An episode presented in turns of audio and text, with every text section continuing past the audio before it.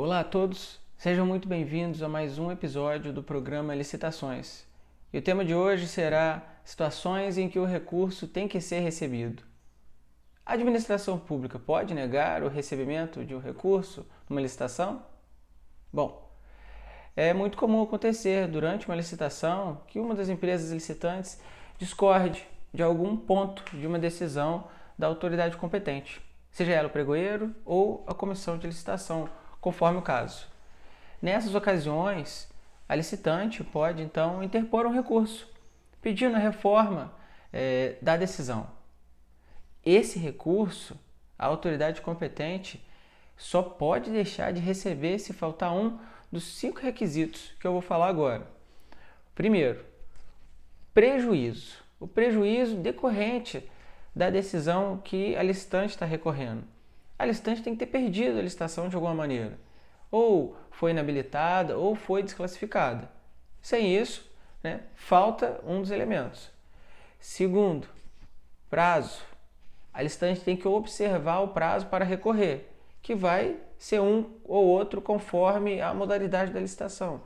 No pregando é, por um prazo, é, no convite é outro prazo, numa concorrência outro prazo. Ok? Número 3. Poderes para recorrer. Nem toda licitante tem poder para recorrer. Às vezes o licitante consegue participar da licitação por correio, exatamente. Mandou os documentos para a licitação pelo correio e aí vai ser avaliado eles. Só que como ela não vai estar lá, ela não pode recorrer. Ou quando uma licitante não é credenciada, né? que não é um impedimento para participar da licitação, mas para dar lances, para recorrer e praticar esses atos. Número 4.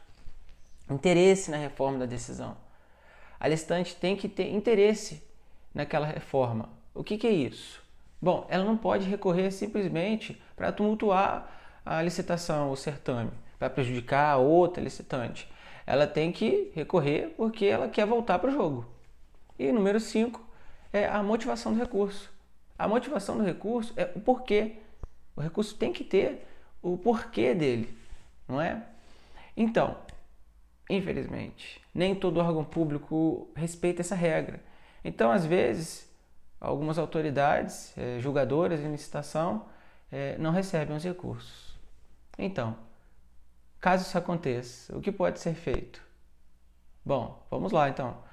Caso um recurso interposto por uma licitante não seja recebido, mesmo preenchendo todos os requisitos que eu acabei de falar, o que, a licitante pode fazer? Ela pode é, propor uma ação judicial é, pedindo anulação dessa decisão, porque é uma decisão ilegal. Ou pode representar no Tribunal de Contas competente. Né? Uma licitação, por exemplo, de um órgão público federal, no Tribunal de Contas da União, ou numa licitação de algum município, de algum estado, no Tribunal de Contas do estado daquela localidade. Ok? Ficou alguma dúvida? Você que trabalha empresa que participa de licitação, ou você que é titular de uma empresa que participa de licitação, fique à vontade para entrar em contato pelos meios que estão disponibilizados na descrição. Até o próximo episódio do programa Licitações.